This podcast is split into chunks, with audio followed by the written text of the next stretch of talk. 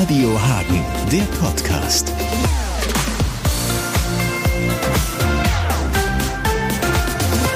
Ich begrüße als Gesprächspartner Professor Alfred Lengler, unter anderem Experte für integrative Kinder- und Jugendmedizin. Schönen guten Morgen. Schönen guten Morgen, Herr Hirmer. Wir wollen sprechen über Ihre Einschätzung, wie es Kindern seit, während, nach Corona geht, was wir da vielleicht versäumt haben, worauf es auch jetzt ankommt und über die Pläne in Haspe eine psychiatrische Klinik für Kinder an den Start zu bringen. Wir machen das jetzt mal so peu à peu, Schritt für Schritt.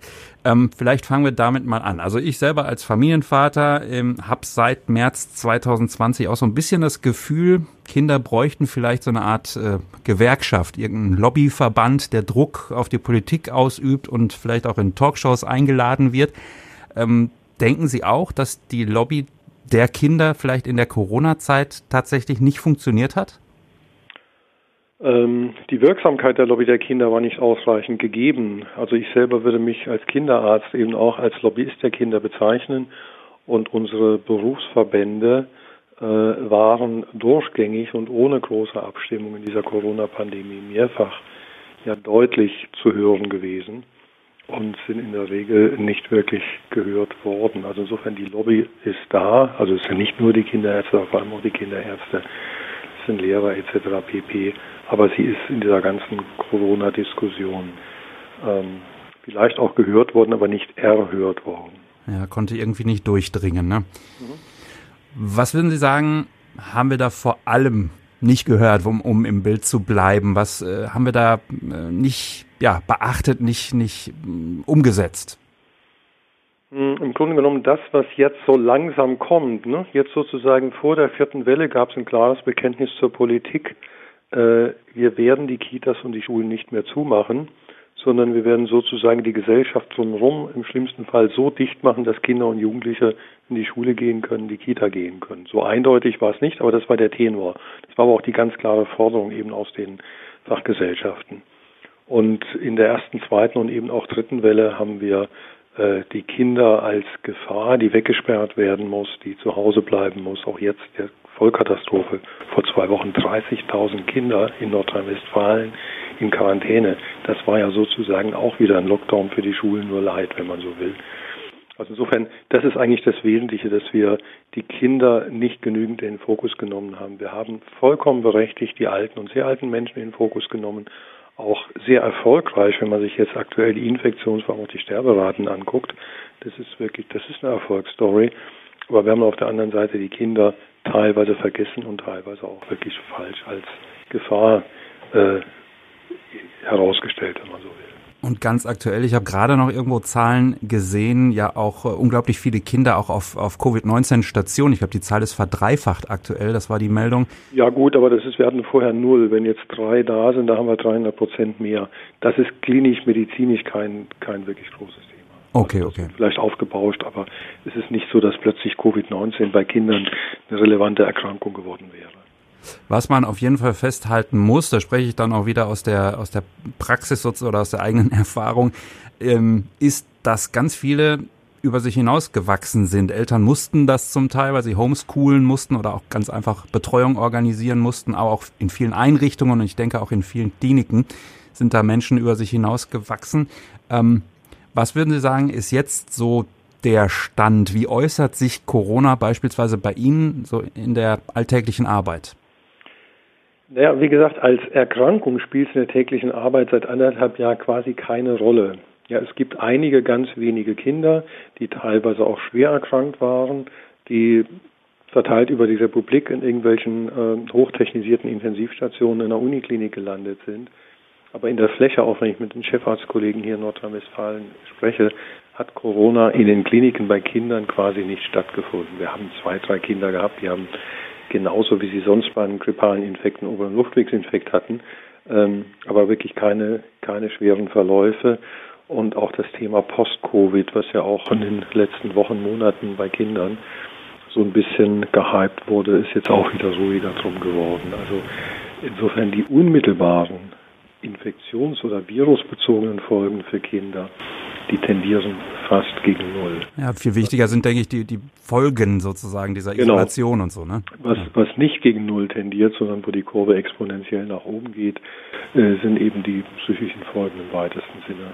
Also angefangen von nur in Anführungszeichen Lernrückständen, die dann ja ganze Klassen, ganze Jahrgänge betreffen, insofern auch in den folgenden Schuljahren hoffentlich wieder aufgeholt werden können. Aber was wir sehen ist ähm, also ganz weit vorne, dass die Essstörungen massiv zugenommen haben. Also die, die essgestörten Kinder und Jugendlichen sind ja vor allem, aber nicht ausschließlich Mädchen.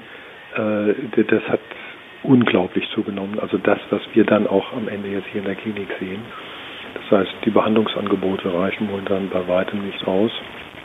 Und das ist sozusagen ein Stück weit die Spitze vom Eisberg. Darunter auch schon eigentlich noch, noch über der Wasserlinie sichtbar im weitesten Sinne depressive ähm, Verstimmungen, depressive Erkrankungen, Abgeschlagenheit, äh, Dysphorie, solche Geschichten haben einem auch deutlich zugenommen. Und äh, was wir momentan nur erahnen können, was wir wahrscheinlich in den nächsten Jahren auch zunehmend sehen und im wahrsten Sinne des Wortes messen werden können, äh, das Thema Bewegungsarmut, das Thema Fettleibigkeit, alle Probleme, die sich daraus ergeben. Ihre nächste, möglicherweise nächste Frage vorweggenommen, warum ist das so? Ähm, Sie berichten ja gerade auch von Ihren eigenen Erfahrungen als Vater im Homeschooling. Wie findet das statt? Ähm, es ist ja so, dass die Kinder sich dann morgens irgendwann mühsam fünf Minuten vorm Zoom-Unterricht aus dem Bett quälen, Schlafanzug anhaben, oben noch schnell einen Hoodie drum rüberziehen, sich vors, äh, vor Zoom setzen und dann geht es anschließend entweder wieder ins Bett oder äh, bleiben am Computer, aber nicht unbedingt die Hausaufgaben zu machen. Mm, also die, die ganze Strukturierung des Tages, die ja sonst so Schulunterricht haben, fällt weg, Bewegung in der frischen Luft fällt weg, sei es nur, dass sie zum Bus rennen müssen, ähm, Ernährung mit Einschränkungen und so weiter und so fort. Ja, ähm, wenn wir all das jetzt äh, sozusagen auch aus Ihrer Sicht nochmal hören, ähm, also es klingt für mich fast tatsächlich nach einer absoluten Herkulesaufgabe und es schreit irgendwie nach einer konzertierten Aktion. Man muss ja da in so vielen Bereichen jetzt nachholen, fördern, also von der Bewegung über die psychische Gesundheit, äh, was Depressionen und sowas angeht, bis hin zu Essstörungen. Äh, äh, wie können wir das meistern? Ja, konzertierte Aktion, das klingt jetzt so wie Fluthilfeopfer oder so, also nach dem Motto, müssen jetzt einmal in die Hände spucken, alle zusammenhalten und dann ist der Spuk auch wieder, das ist Hochwasser wieder vorbei. Das ist nicht so, das ist ein Stück weit ein gesellschaftliches Versagen, was da stattgefunden hat. Und wir müssen zum einen die Folgen langfristig tragen und natürlich müssen wir was tun, das ist gar keine Frage. Ähm, das, ist, das sind viele Akteure gefragt. Ja, Wir haben gerade gestern Abend, wir sind ja hier sozusagen im lokalen Umfeld auch vom Rundfunk jetzt unterwegs, hier Gesund EN äh, vom, vom Kreis eine Veranstaltung hier in Herdecke gehabt, wo es eben darum ging, wie können die verschiedenen Akteure besser zusammenarbeiten, wie können wir die durchaus vorhandenen Angebote transparenter machen, dass sie besser genutzt werden. Hier ging es generell ums Thema Kindergesundheit. Und das gilt hier natürlich auch.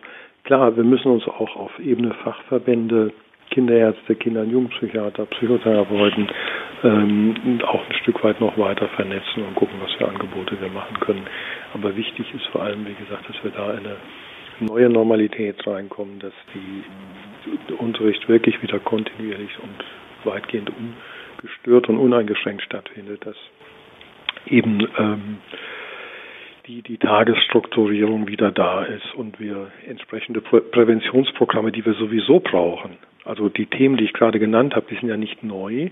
Die sind also qualitativ sind die nicht neu, die sind quantitativ, haben die nochmal eine andere Dimension bekommen. Auch hier hat Corona dann als das berühmte Brennglas einfach gewirkt. Ne? Richtig, ja. richtig. Gucken Sie sich mal, was weiß ich, den jüngsten Ernährungsbericht äh, der Bundesregierung vom letzten Jahr an. Da hatten wir unter anderem auch zum Thema Kinderernährung einen relevanten Beitrag geleistet hier aus unserer Forschungsgruppe ähm, zu Themen Bewegungsarmut und Übergewichtigkeit. Das ist, wie gesagt, ich kann es nur noch mal sagen, ohnehin eine Vollkatastrophe. Ja.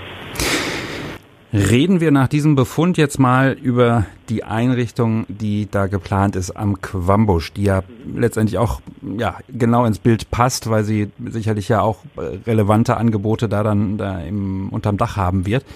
Grundsätzlich habe ich jetzt das so rausgehört, die Politik will da auf jeden Fall, hat dann so die die einschlägigen äh, ja, Einwände vielleicht noch oder es hakt noch so ein bisschen an einigen äh, Stellen.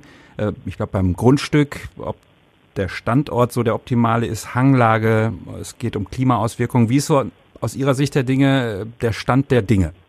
Ja, also erstmal vorneweg äh, von unserer Seite ein Riesenkompliment an die Stadt Hagen und alle Gremien, alle Institutionen. Also wir stoßen da auf ein riesiges Wohlwollen, was in der Politik ja äh, gerade in Zeiten von Wahlkampf nicht selbstverständlich ist. Also das möchte ich vorneweg wirklich Bürgern und Politik der Stadt Hagen erstmal ein, ein echt großes Kompliment machen, dass wir dem Grunde nach offene Türen einrennen und äh, die Themen, die Sie genannt haben, die müssen berücksichtigt werden, aber es gibt überhaupt keine grundsätzlichen Bedenken, was bei dem Thema psychische Erkrankung nicht immer gegeben ist. Das muss man ganz klar sagen. Ja, das ist also, wir finden, wir müssen was für psychisch Kranke machen, aber bitte nicht vor meiner Haustür.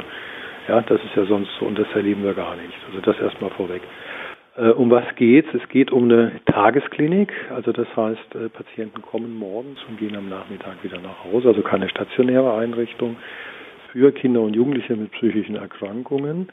Ähm, das hat auch gar nicht mit Corona was zu tun. Also das hat eine ganz, ganz lange Vorgeschichte.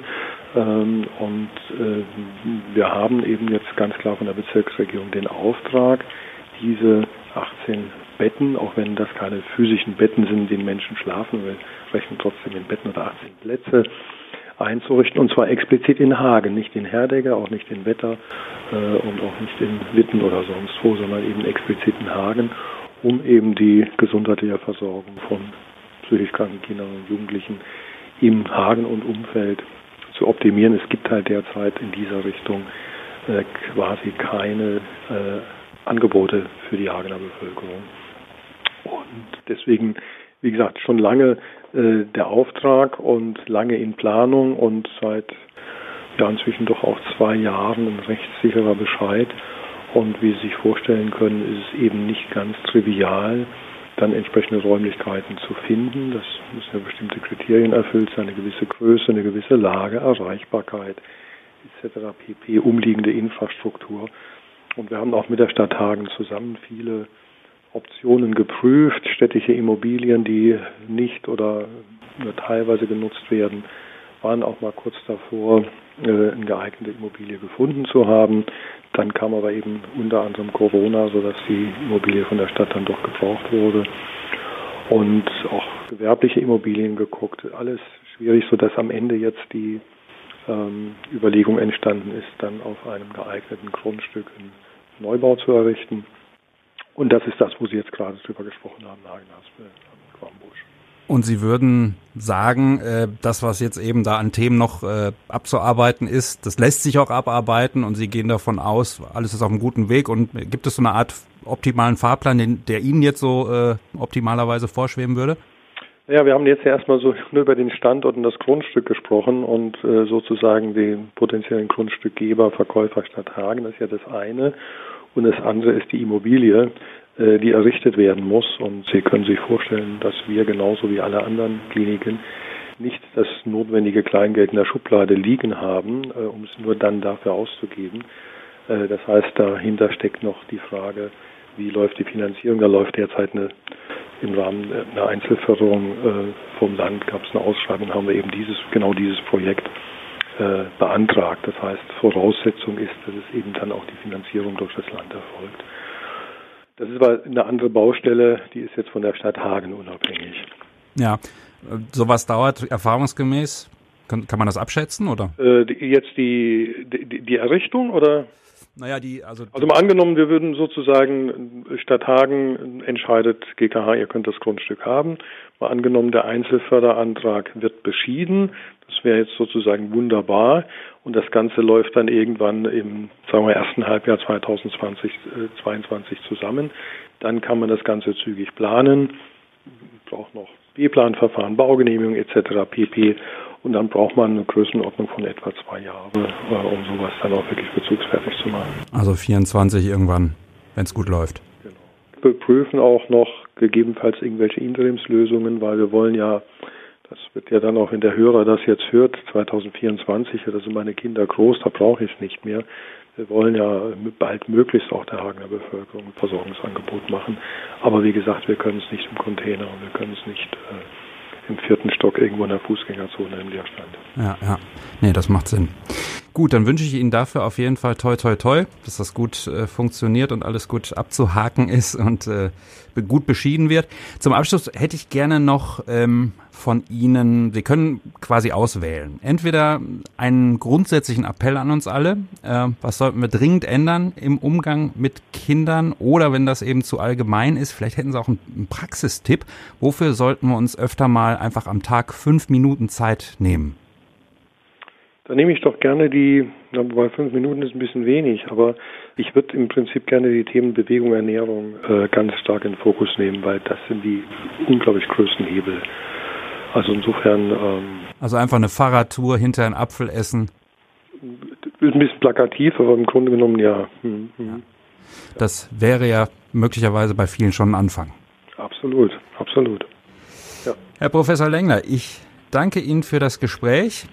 Gerne. Sag Ihnen nochmal äh, ja, alles Gute für diese Einrichtung, dass das dann auch äh, ja, für alle Beteiligten äh, zukünftig eine große Hilfe ist, hoffentlich. Ja. Vielen Dank. Danke Ihnen. Schönen Tag. Ja, tschüss.